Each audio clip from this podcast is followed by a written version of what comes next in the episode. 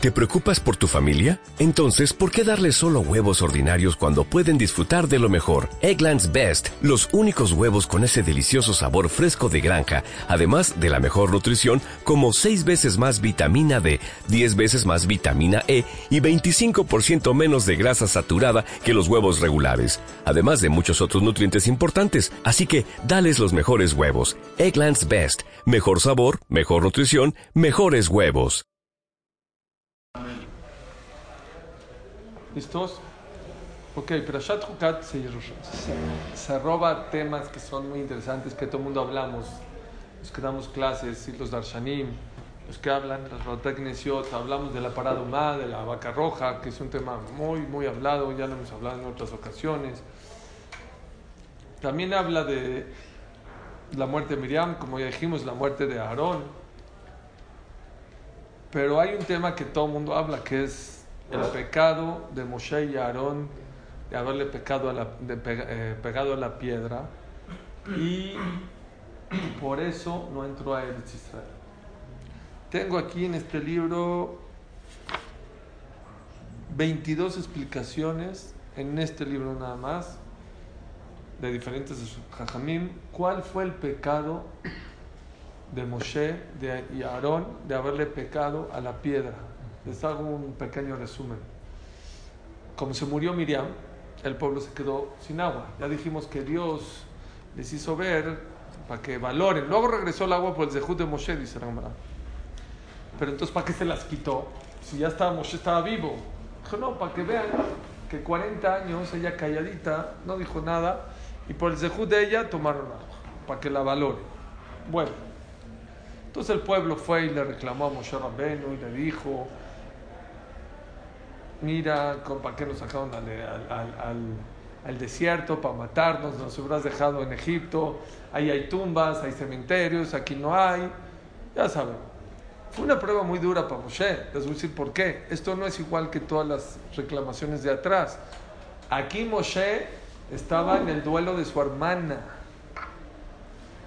por eso hay que entender bien por qué Hashem se, enojó tanto con Moshe Rabbeinu. Estaba en una situación muy difícil. No era su hermana solamente. Era la que le salvó la vida a Moshe. Fue la que profetizó que venía Moshe.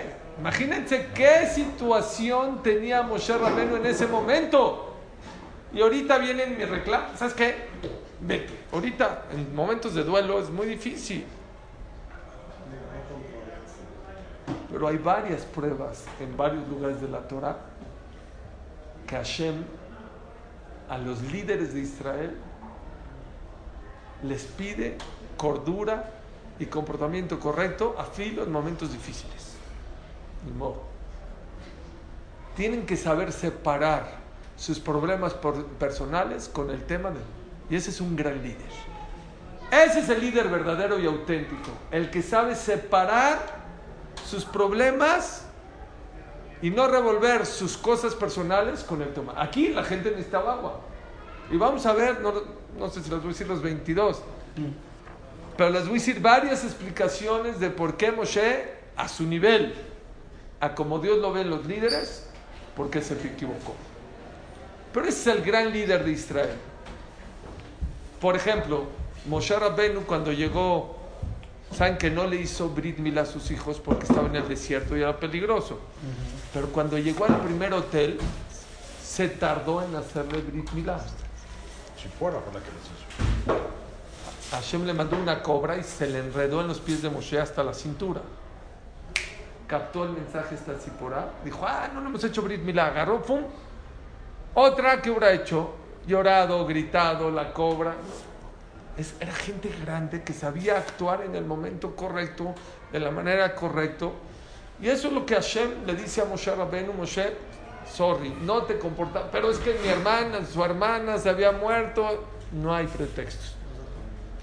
Les conté que una vez Zalman Olbach, ya les conté de él muchas veces, es Rosh de Coltorá, 50 años Rosh de Coltorá, fue el que fueron mis hijos.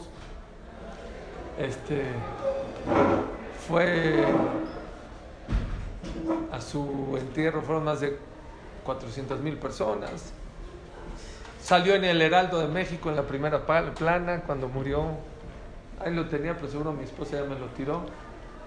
Este, y él, vean qué es no revolver, qué es no revolver sus sentimientos con los sentimientos de los demás. Él estaba en Shabbat en su casa y su esposa está en el hospital en Shabbat. Tuvo casado más de 50 años con su esposa. En Shabbat falleció su esposa. Le avisaron Motzei Shabbat. Motzei Shabbat corrió al, al, al, Hospital. al hospital a ir a verla. No la ha visto. Ya es la primera vez que la ves que ya no está en este mundo. Va entrando al hospital y ¿quién va saliendo? Un alumno viejo de él que no sabía que su esposa estaba enferma y lo abraza y lo ves. "Ja, ¿Cómo está? ¿Qué pasó? No, que este es que que tuvo una hija, que es su primera hija, que estaba muy contento. Lo abrazó, lo besó, lo felicitó. Y los que lo acompañaban no entendían. Eh, Más alto, que sea todo, ¿cómo está tu esposa? ¿Cómo está la niña? Ya va, ya trajeron el DF, ¿cómo le van a poner? eh? Platicó un ratito con él, se fue. Ahora sí vamos. Ya después que vi a su esposa y le lloró y todo lo que dijo, Jajam, no le entiendo. No le entiendo. Va usted en camino a ver a su esposa por primera vez a ver muerta.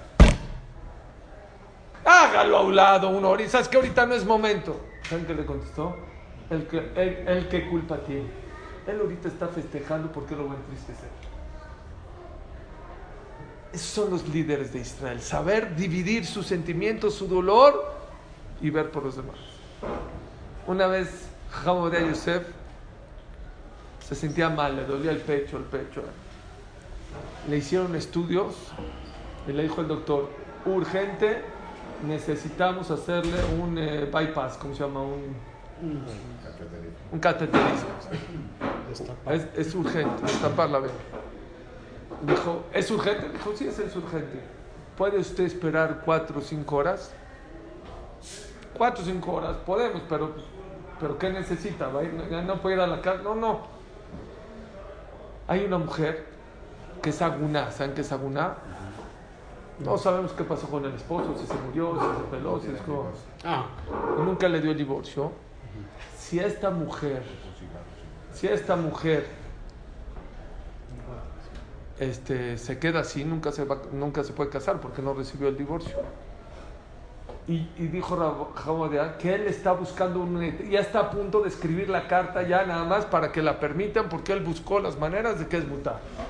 Le dijo al doctor que él no sabía qué iba a pasar en la mesa de operaciones. Y que si se iba, pobre de esa señora, ¿qué iba a pasar con ella? Ve- vean dónde está esa... Jajam Yosef, en el momento que le están diciendo que lo van a operar del corazón, no está pensando en él, está pensando en otras personas. Había otro Rav, Kalmanovich, un jajam muy grande de Torah en Estados Unidos. Falleció, no sé si su esposa, alguien de sus familiares, está en la levaya, están acompañando al ca- a la carroza, porque es una mitzvah muy grande acompañar. De repente lo ven que se sale de la fila y se va a la miscelánea ahí de la colonia, ¿de acuerdo? entra al 7-Eleven. al 7-Eleven, a la Oxxo. A la- o sea, no va. Ahorita a la mitad entra, ¿eh? sale. Dijo, le dije a un jajam, ¿qué pasó? Perdón, pero ahorita a la mitad, a la, a la 7-Eleven, a la mitad de la, de la. Dijo, no. Que no lo van a creer. Es más, no dejó que cuente nada hasta que falleció, alguien lo contó en su expediente. Él mantenía una familia pobre. Y como él iba a estar de luto y no iba a salir de la casa a ir a pagarle la de la miscelánea, le fue al dejar el dinero por adelantado a la mitad del dolor de su familiar para que por favor le mande la comida directo a esa familia y no deje de mandarle a esa familia. Wow. Es gente que sabe dividir sus problemas personales, sus dolores, sin dejar de hacer su misión, su responsabilidad que tiene en la vida. Eso es una de las cosas que Moshe, se murió tu hermana, te entiendo. Te salvó del río. ella fue la que buscó a tu mamá para que te dé de comer, la nodricia, va, todo Moshe.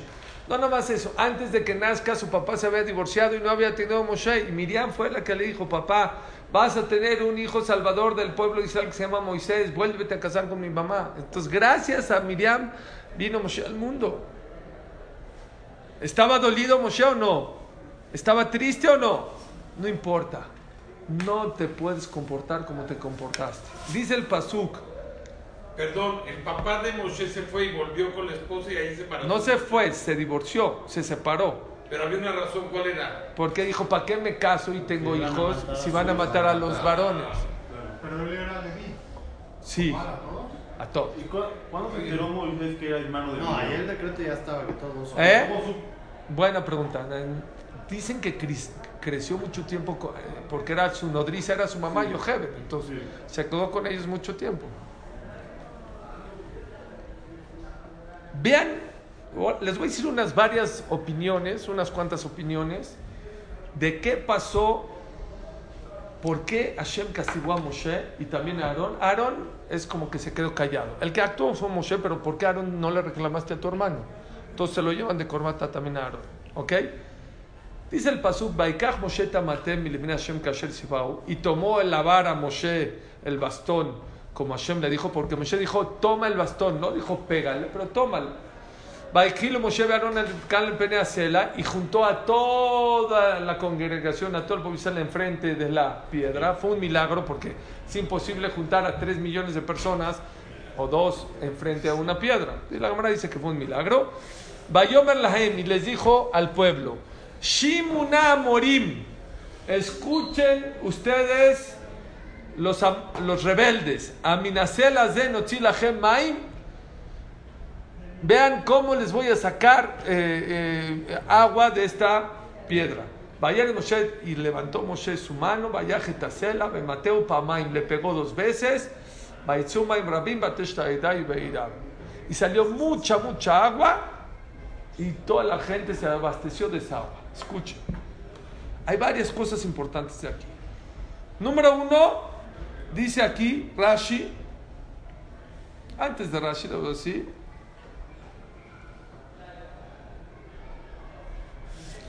es que Hashem dice, Vayomer Hashem al Moshe, ve al Aarón, ya lo mantendí la la Israel.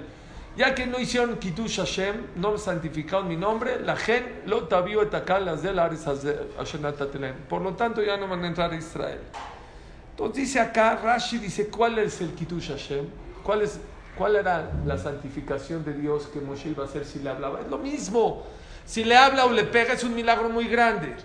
Rashi dice algo formidable. Rashi dice, y si le hubieran hablado a la piedra, a la gente que hubiera pensado, hubiera dicho así, si la piedra, cuando le hablan, hace caso, nosotros que somos seres humanos, pues con más razón.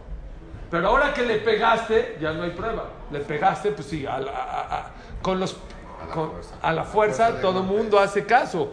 El Kiddush Hashem que Hashem quería es que si tú ves que algo inerte, cuando Moshe le habla las palabras de Dios, saca la... entonces, con, con, más razón, si al ser humano le hablas, que, vas a, que, que teníamos que hacer caso. Así se Es el primer error que dice que la perashá que tuvo Moshe. Así se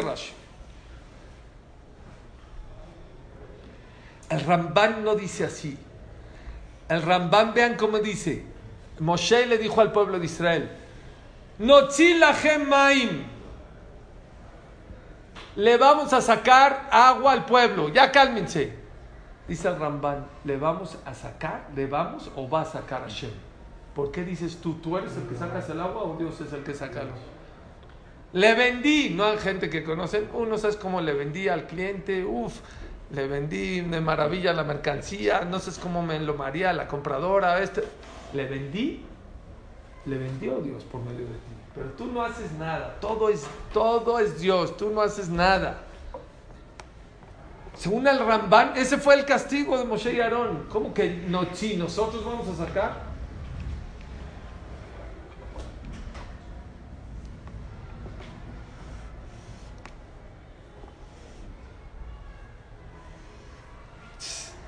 Ibn Ezra dice algo que me encanta. Dice el Ibn Ezra, comentarista de hace 800 años, del tiempo del Rambam. Dice el Ibn Ezra, ¿sabes en qué se equivocó? No tienes permiso de llamarle a mi pueblo rebelde. Nunca, nunca etiquetes a una persona. Cuando lo regañas, lo que están haciendo está mal. Cuando tu hijo mienta, no le digas eres un mentiroso. El acto que hiciste es una mentira. No eres un mentiroso. No te parece eres un flojo. No, no le digas eres un flojo. El acto que estás haciendo es un acto de flojera. No me etiquetes, no tienes, Moshe, perdón, aunque se quejaron y gritaron, y, tú no tienes permiso de llamar al pueblo de Israel rebelde. Shimuna Morim, rebeldes. No, no, tú no le puedes llamar rebeldes al pueblo. No tienes permiso de llamarles rebeldes.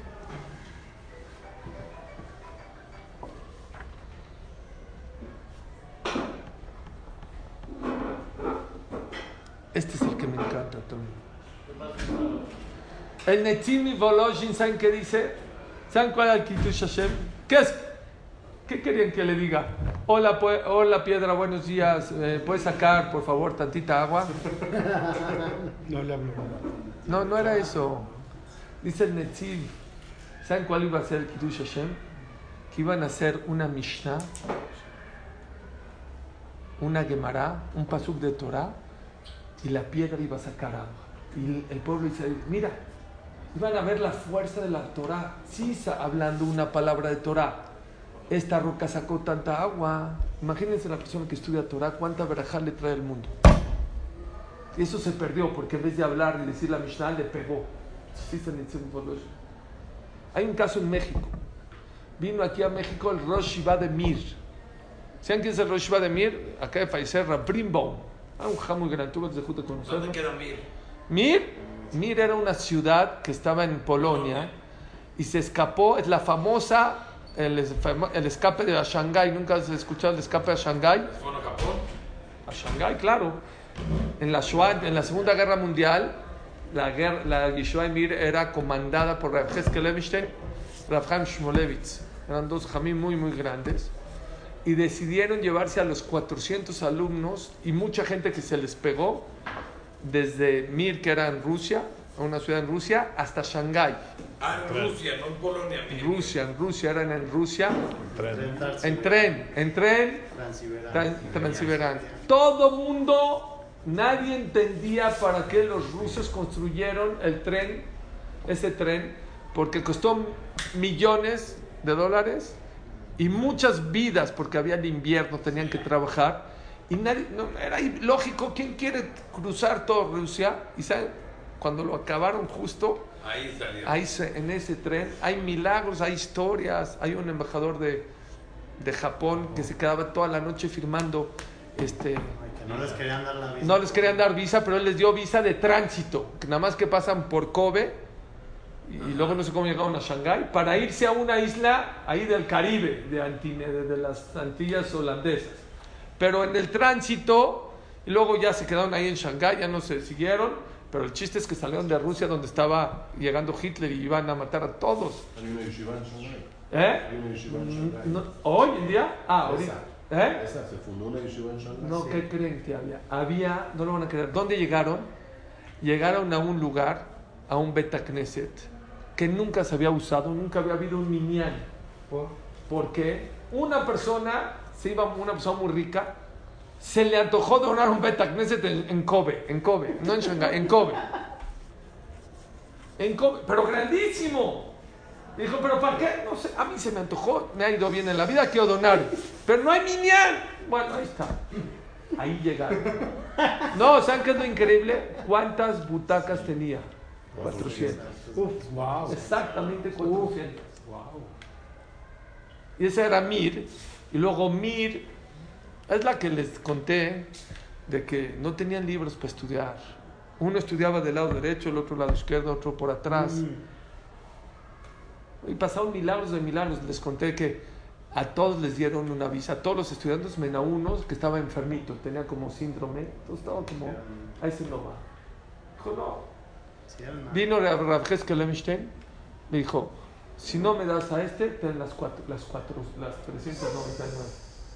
Dijo, pues, tú- pues no, a ese no, no te doy permiso porque no... Está, ade- adelante, entonces no te... No me las des. Pero ¿cómo? ¿Se van a morir aquí los cua-?" Pues nos morimos aquí los Aquí somos o 400 o más. Pues le dio la del último pasa este y se fueron. ¿Saben quién estuvo en ese tren? ¿Conocen a Ramalkiel Kotler, Roshua de Lakewood? Su mamá, su mamá estuvo en ese tren. Ella se escapó en ese tren y se salvó la vida por eso. Mir. Bueno, eh, así estuvo la... Ya saben la historia de la mamá de, Rab- de, de la... Él ya está... ¿De quién? Del Rosh de Lakewood, de Ramalkiel ¿Quién se la va a saber? ¿De dónde? Pues, ¿cómo? Ella me lo contó, ella me contó cómo no. Se fueron a, a Shanghái y todo. Ah, ella también fue a la esposa. Ella se salvó en ese tren. Wow. Porque hubo gente de ahí de Mir que nos pegamos a la Yeshiva, se pegaron a la y se, y se fueron. Estuvieron ahí en, en, en, en Shanghái.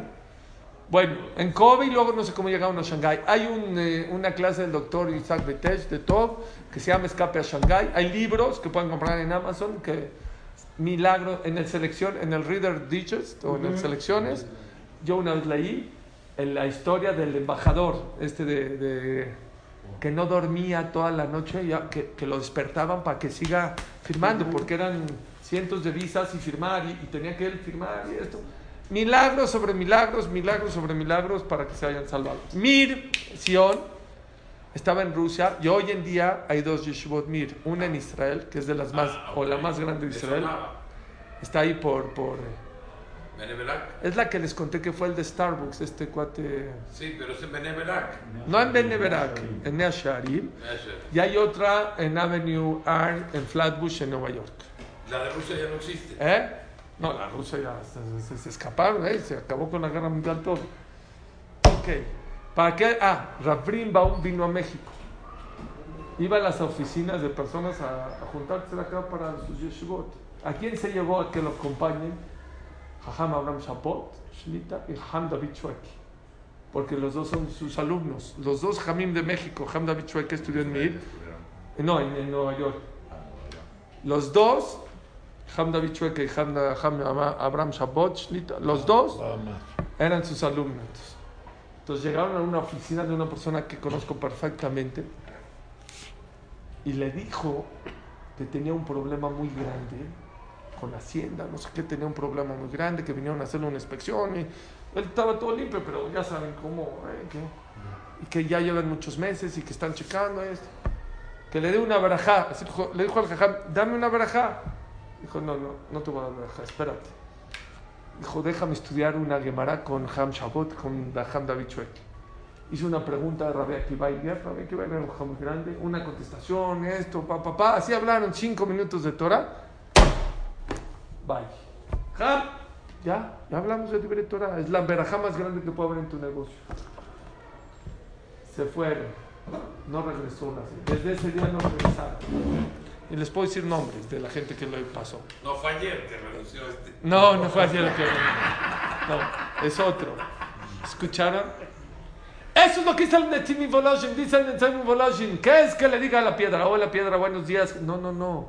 Dile unas palabras de Torah y solita va a sacar agua. Y eso la gente hubiera entendido un musar muy grande. Como dijo un Ham de Israel, qué lástima que la gente no sabe que la segulá más grande que puede existir en la vida no es el hilito rojo, no es la segulá más grande que puede existir en la vida es estudiar Torah. Eso es lo que más te protege, lo que más veraja te da, lo que te da larga vida, lo que te cuida. La gente no lo entiende. Rav Shach dice otra cosa. Rav Shach dice, ¿cuál fue el pecado de Moshe Rabbenu? Dice así, cuando Moshe se enojó y le reclamó al pueblo, la gente hizo teshuva. Hizo teshuva y luego ya vino el agua. Ya le- el problema no es que le pegó a la piedra. El problema es que le enseñó al pueblo que Hashem da agua y lo necesario solo se hace en teshuva. Y eso no es cierto, dice Rav Shach. Hashem es tan piadoso y tan bueno que a filo el que se porta mal, Hashem le da de comer Incondicional.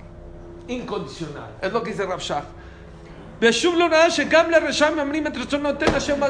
Lo necesario, lo necesario, no, lo, necesario a una la persona que se, se le revela a Dios, Dios te da.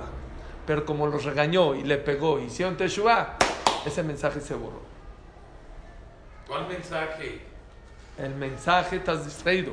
El mensaje de que Hashem da, si ellos hubieran hablado de la piedra y lo hubieran dado, sin regañarlos, ellos hubieran entendido que Hashem te da de comer y agua, aunque te, aunque te quejes y aunque seas rebelde, Dios te da. Pero como Moshe los regañó, ese mensaje se borró. Porque la gente hizo Teshuvah, Moshe los regañó, dijeron, ah, el que hace Teshuvah, Hashem le manda agua. No es cierto. Aunque te portes mal, lo necesario Hashem te lo manda. Pero este No, bueno, pero también es real que si haces Teshuvah, te, va- te puede ir mejor. Pero, pero aquí Hashem lo que quería dar el mensaje es que Hashem es tan bueno y tan paciente. Él no es barco. Mucha gente dice, Dios es bueno. El que dice Dios no, eh, no me va a castigar. No, Dios es paciente. Y Dios puede darle de comer a una persona a 80 años con tal de que diga Teshuvah. Les dije un mitrash muy bonito de que una persona de 80 años vino con Abraham, vino a comer y al final de comer dijo, ya, agradecele a Dios por todo lo que te dio de comer. Dijo, no, yo no creo en Dios. Y agarró, lo agarró, lo corrió a patadas. Vino Hashem en la noche y le dijo, Abraham vino. Oye, oye, oye, Abraham, yo llevo 80 años dándole de comer y paciente por si un día va a hacer Teshuvah. Y tú en 8 minutos ya lo corriste. Paciencia. Yo creo que ese es el mensaje que Rav quiere decir. Hashem es paciente, no hay que desesperarse. La gente piensa que reprochar es que cambie ahorita. No, ese es un error, eso no es reproche, eso no es lo que Hashem quiere. Reprochar en varios lugares de la Torah, dice Rab Salomón y Rab Chaim Shmulevitz, reprochar es demostrarle a la persona que está equivocada. No que cambie. Cambia es- depende de él, pero tú le tienes que demostrar que está equivocado. Puede cambiar en un día, en un mes, en un año o en 20 años, no importa. Pero el chiste es demostrarle que está cambiado. Hay una historia en Rehoboth, antes era una ciudad de puros religiosos, de pura gente que cuidaba Shabbat, pero que no abría las tiendas en Shabbat, el sábado. De repente vino uno y abrió. Se lanzó el primero. A lo mejor la gente compraba, pero a escondidas, nadie así. Abrió y la abrió. Y le contaron al jajam, fue a su tienda y dijo, oye Shabbat, no, no me importa, no importa, oye Shabbat, no, no hizo caso. Cada semana el jajam, cada semana salía del knis, decía Shabbat Shalom y se seguía. Le quería demostrar que era Shabbat, que Shabbat no se puede trabajar. Una semana, dos, tres, cuatro, llovía, tronaba, nevaba, frío, calor. Todos los Shabbatot salía del Knis, Shabbat Shalom. Con sus hijos, con sus nietos, 20 años. 20 años sin fallar, el jajam pasaba y le decía Shabbat Shalom y se seguía. Después de 20 años, dijo, ya no puedo más, me ganaste, cerró la cortina y dijo, no volvió en Shabbat. Eso es todo, jajam. Sí, López Obrador. Zuri, ¿tú conoces el restaurante Zipora en Israel? No. ¿Chipora? No. Es muy conocida. Caché de todo. ¿no? Sí. Y hay otra pegadita a esta, en Rishon LeZion, que se llama Shloshah Ahim. Tres hermanos. Ahim era caché, Mahaví y todo. Y Tzipora, ¿qué pasa? También es caché igual. Pero ¿qué pasa? Y Motzei Shabbat, no esperabas que salga Shabbat. Pero habría Chipora. Tzipora. Y la gente se daba cuenta que no, que no respetaba Shabbat. Lo tienen cerrado por Shabbat. Pero habríamos. Espérate un minuto. Se empezó a vaciar el, el restaurante. ¿A qué? El restaurante empezó a vaciar. La gente ya no iba. Por eso, por no eso cuidar. Increíble. Y, y- y- y ya, una vez alguien vino y le dijo, mira, una de las razones que la gente ya, ya se bajó la venta, como se puede decir, y es, Porque abriste en Shabbat. Hay competencia. Claro. Todos son igual, igual, esos caballos. Todo no normal. A partir de que le dijeron, ya, ya respetó al centro. ¿Y ya se llenó otra vez? Bueno, voy a hablar un poco de esto. Escuchen esto. Es, es lo que quiero hablar. Hay una explicación ahí de por qué, por qué Hashem les dijo que tomara el bastón. Sí. Para que haya prueba. Para que la gente se confunda y diga, ah, siempre, siempre los milagros, aunque Hashem manda milagros, pone la prueba para que la gente diga, no, es que como el mar, por ejemplo, se abrió, antes de que se abra el mar hubo un aire muy fuerte. Ah, fue un tsunami y se ha- para que aunque Dios haga milagros, la gente tenga libre albedrío de pensar, a lo mejor no fue un milagro, a lo mejor fue por cosa natural, a lo mejor es como un hechizo del, del, del, del mate. ¿Ya me entendiste? Es una de las explicaciones por qué Hashem le dijo a Moshe que agarre el palo. Lo que les quiero decir es, les hago una pregunta. Rashi, ¿qué dijo? ¿Cuál es el error de Moshe? ¿Cuál fue el error de Moshe? El error de Moshe fue de haberle pegado a la piedra. ¿Por qué? Si le hubiera hablado, la gente hubiera entendido. Ah, sí, cuando le hablas a la piedra. Le hace caso cuando Hashem quiere, cuando pues, nosotros que no somos piedra, pues con mucho más razón que tenemos que... A ver, vamos a... tra- Yo estoy pensando. Vamos a transportarnos a esa época. La gente tiene sed. Mucha sed. Están en el desierto. No ellos. Ellos, sus hijos, su esposa, Ya los tenían ancianos. unos días sin agua, ¿no? Ya tenían unos días sin agua. Entonces, y de repente hay agua. Le habla a la piedra, vamos a decir que sí le habló a la piedra, y en vez de pegarle salió el agua y empezó a brotar agua. Y la gente, yo si estuviera ahí, ni me hubiera dado cuenta si le habló, si le, yo me voy al agua, me tomo el agua, a lo mejor ni chacol ni. ¿Sí o no? Ni chacol. Sí, ya, ya, ya ni piensas en Y por eso Moshe Rabbeinu no entró a Eretz Israel. Oye, A ver, ¿cuál fue el mensaje? el pueblo de Israel no pecó al enojarse. ¿Eh? No, no, no, pero Moshe. Sí. Moshe, ¿por qué lo castigaron? Porque no dejó esa enseñanza. ¿Qué enseñanza, Hashem? Nadie se iba a dar cuenta. no Era para generaciones. Eso era Dordea. ¿Saben que no ha habido una generación como esta? ¿De buena o de mala? De buena. Solamente se equivocaron 11 veces en 40 años. Sion, ¿tú cuántas veces te equivocas? En un minuto. En 11 minutos. Sí. 40 veces, yo más. En 40 años, 11 veces. Y Al dice, principio y al final. dice Rafloch, Ramir Bloch, dice algo genial. Y las 11 pecados que tuvo el pueblo de Israel fueron solamente los primeros dos años después de salir de Egipto y los últimos dos años antes de entrar a Israel. Y dice, ¿por qué? Porque cuando hay un cambio de etapas, como ahorita. son peligrosos. Siempre los cambios, ¿saben qué es lo más peligroso de un cohete? No que salga, no que... El cambio, cuando sale la atmósfera, eso es lo más peligroso. Siempre los cambios. Yo por eso les digo a las parejas, cuando van a se van a casar, cuidado, hay que ir con cuidado. Hay que estar relajados, hay que estar pacientes. Cuando una persona tiene un hijo, cuidado. Fíjense, ahí es donde las parejas empiezan a, a quebrantar. Cuando casas a un hijo es otra etapa. Cuando los hijos tienen nietos, todas esas las nuevas etapas hay que tenerle mucho cuidado. Pero en 40 años el pueblo de Israel solamente pegó 11 veces y solo porque hubo transiciones. Pero en 38 años no hicieron un pecado, cero. Y vean que es Dordea. Dordea era gente que reflexionaba. No tomaban agua como yo tomo agua y no. Tomaban agua, pero si Moshe le hubiera hablado a la piedra, se hubieran quedado con el mensaje. Ah, mira, era gente que pensaba, que reflexionaba. Sí. No era gente. Bueno, tomamos agua y seguimos. No, decían, ah. ¿Saben Rabbi Akiva cómo, cómo hizo Teshuvah? Rabbi Akiva a los cuatro con una merdida de perro, de burro. Dijo, ¿ni por qué de burro? Sí, porque el burro no suelta el brazo hasta que rompe el hueso. De tanto que odiaban los jajamín. ¿Y cómo hizo Teshuvah? ¿Qué jajam habló con Rabbi Akiva? ¿Quién le dio musar? ¿Qué? Vino un Darshan y le dijo, a ver, mira, estás mal. ¿Quién, quién habló con él? Rabbi Shimon Bar habló con él. No está escrito, ¿saben qué dice el Midrash? Una vez salió, él era pastor. Salió a pastorear con las ovejas y de repente vio una roca que estaba agujerada. Y se dio cuenta que la manera en que estaba agujerada, ¿saben cómo es? Por el agua. por un agua, una gota de agua.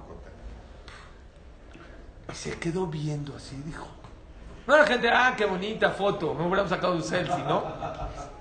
Ya voy a hacer la pregunta de la noche. Ahí voy. Espérate, ¿Qué hizo? ¿Qué hizo? Rabbi Akiva dijo así. Si el agua que es tan débil pudo hacer un agujero, una roca tan duro, la Torah que es como el fuego, ¿cómo puede ser que no rompa mi corazón?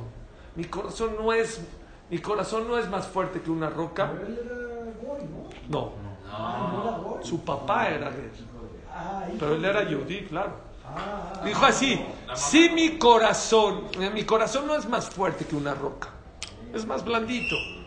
Y la Torah está escrito que es más fuerte que el agua, es como el fuego.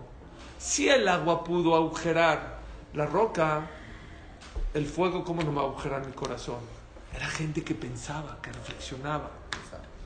Al final de la perashá la gente no sabe. Habla de una historia impresionante. Espérate antes de la historia. Oh, Es importante. Ahorita, al final. No, no, se me va a olvidar. Es que se me va a olvidar. A ver, ¿Por sí. qué le pidieron agua a la roca, no al cielo, no a la arena? No le no pidió a la roca. ¿Por qué salió el agua de la roca? No de la tierra, no Dios, del cielo, Dios, no de otro lugar. Dios, porque así se comportó. La roca era como, no era una roquita, sí, era una roca, era como un pozo. Así estuvo 40 años. Era la roca Ah, que los acompaña. Claro, claro. Era la del verde, Pero, mira. pero Suri, entonces a ver, Hashem agarra y le dice, tú golpeaste a la piedra. Sí, Tú no tienes derecho a entrar a, a Israel. O sea, tanto Sehud que hizo milagros. ¿Por, porque volvemos a lo mismo. ¿Por qué? Por todos estos errores que hablamos. Para su nivel de Moshe Rabbeinu fue un error muy grave. Muy grave. Ya el Zohar, el Akadosh explica motivos más fuertes. Pero por- ya dice Dios, es suficiente. Ya no puedes ser líder de Israel para entrar a la tierra de Israel. Hasta los 40 es suficiente. Vean esto. Después ya empieza Israel a conquistar para poder entrar Israel por el sur, porque Israel empezó a entrar por el sur, tenía que pasar por medio de pueblos y conquistarlos para ir a entrar. Dice el Pasuk, Baishlach Israel, primero que todo, antes de eso, perdón, hay mucha reflexión que la gente no se da cuenta. Dice la Perashá, Negev. Y escuchó el Knani, el rey de Arad, que Bené Israel venía por el sur. Dice Rashi, no eran Knani, no eran Kenaneos. En el sur de Israel estaban los amalequeos, los amalequim. ¿Por qué el pasú que eran Kenanim? Vean qué reflexión tan grande. Dice Rashi,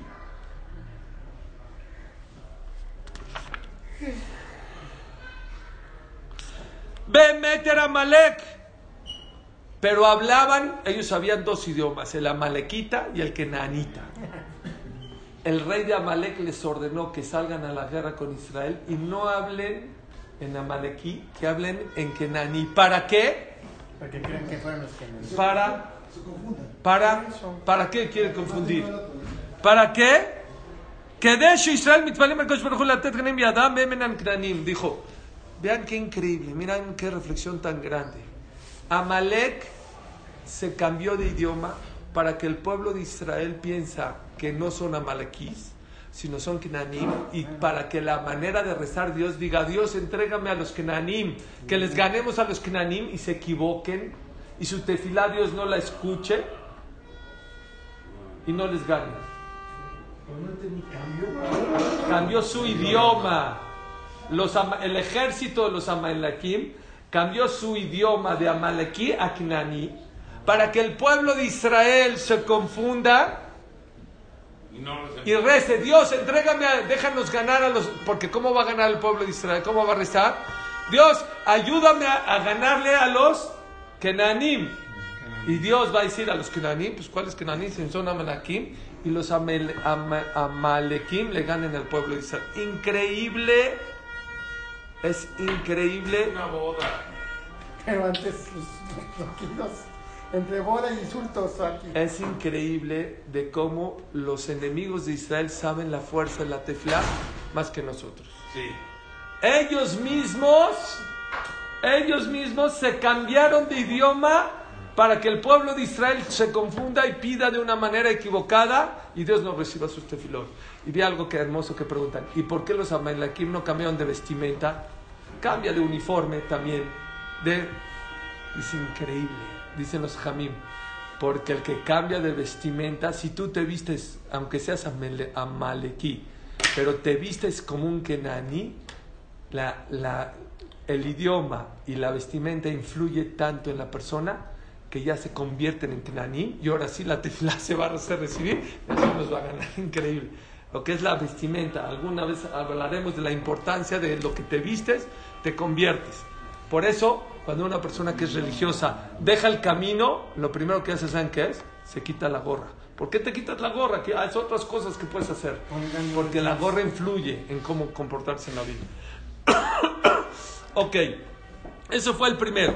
Hay otra historia que el pueblo de Israel iba pasando por una llanura y estaba Moab y Kenan por arriba, en las montañas. Unos estaban, está escrito que estaban tan pegadas las montañas, en una montaña había hueco, eran unas cuevas, y ahí estaban los de Moab, y en la otra eran los de Kenan, estaban en, en la llanura, así que tenía como una mesa que salía de la llanera, como un... eh, como una plataforma que salía y estaban platicando entre ellos. Dijo, ahí, va- ahí viene Israel, ahí viene Israel por abajo, por la llanura. Vamos a hacer una cosa, cuando pasen por aquí, va- eh, por abajo vamos a echarle piedras, vamos a, vamos a acabar con todo Israel. Así se. ¿Qué pasó? Va a pasar Israel, viene un terremoto, se mueven las, las montañas y se juntan. Y la plataforma justo entra a la cueva y aplasta a todos los. Y se mueren todos los de Kenan y todos los de Moab. Se mueren ahí. Los, los hace pedazos. Bueno, todos los que estaban ahí, no todo el pueblo, pero todos los que querían matar, ahí se murieron.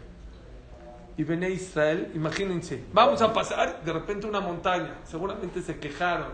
¿Cómo? Ya íbamos a pasar, ahorita hay que rodear todo, ¿cómo lo vamos a hacer? Y después que pasaron, se dieron cuenta que había un río de sangre, un río de, de pedazos de cuerpo. Y empezaron a lavar a Kadosh Barhu. ¿Y por qué lo empezaron a lavar? Porque dijeron, nosotros a lo mejor nos estamos quejando de que de no pasarla esta. Ni siquiera nos dimos cuenta que Dios nos está protegiendo y nos está salvando. Sí, pero es un milagro tan grande como que abrió el mar, o sea. ¿por qué Igual, por eso hay una problema. Por eso esta perashá tiene una Shirah. Porque el Bnei empezó a cantar como loco. ¿Por qué? Porque dice, pero oigan qué bonito, dicen los judíos, ¿por qué no cantaban por el man? El man también era un milagro. El man tenían que dárseles el pan de todos los días. Que Dios nos mató, también nos protege, pero que Dios nos enseñó toda la sangre y todo eso, ese es cariño de Dios. Eso nos está enseñando cuánto nos quiere. Dice la Masejet Chapat, cuando le des un regalo a alguien, hácelo saber. Díceselo. ¿Por qué? Porque cuando se lo digas, te va a querer más. Yo cuando le doy un aventón a alguien, trato de llevarlo hasta su casa, aunque no vaya para allá. Me dice, ¿vas para allá? Sí, yo voy para allá. Ya que lo dejé, ¿saben qué le digo? Te voy la verdad. Honestamente no venía. Pero vine, pues me da gusto dejarte. No, con mucho gusto. Eso une los corazones. Que hiciste algo especial por el otro, díceselo. La Gemara en Shabbat dice, cuando le des un chocolate a un niño, al hijo de tu amigo, manchalo de chocolate. Dice, ¿para qué? Para que cuando vaya su papá, ¿quién te manchó el chocolate? "Eh, el señor eh, Simón. ¿Y por qué? Es que me regaló un chocolate. Eso une a los corazones. Es muy importante. ¿Me entendieron? Ok. Pero ¿saben cuál es la reflexión grande? Que muchas veces la persona se pasa, gracias. La persona se pasa quejando de cosas. ¿Por qué Hashem me hace eso? ¿Por qué Hashem me hace esto? Y tú no sabes que todo lo que Akash Barjú es para tu bien, es para tu bien. Tú no sabes. Ben Israel puede haber dicho, mira qué montaña, ya estamos pasando, imagínense rodear toda la montaña para seguir a esto. Si tú supieras que todo lo que Hashem hizo, que la montaña se cierre es para tu bien, ¿qué ibas a decir? Había uno que iba a tomar un avión, un jajam. Iba a una boda y se le ponchó la llanta. Dijo, ¿cómo yo iba a ir a la boda?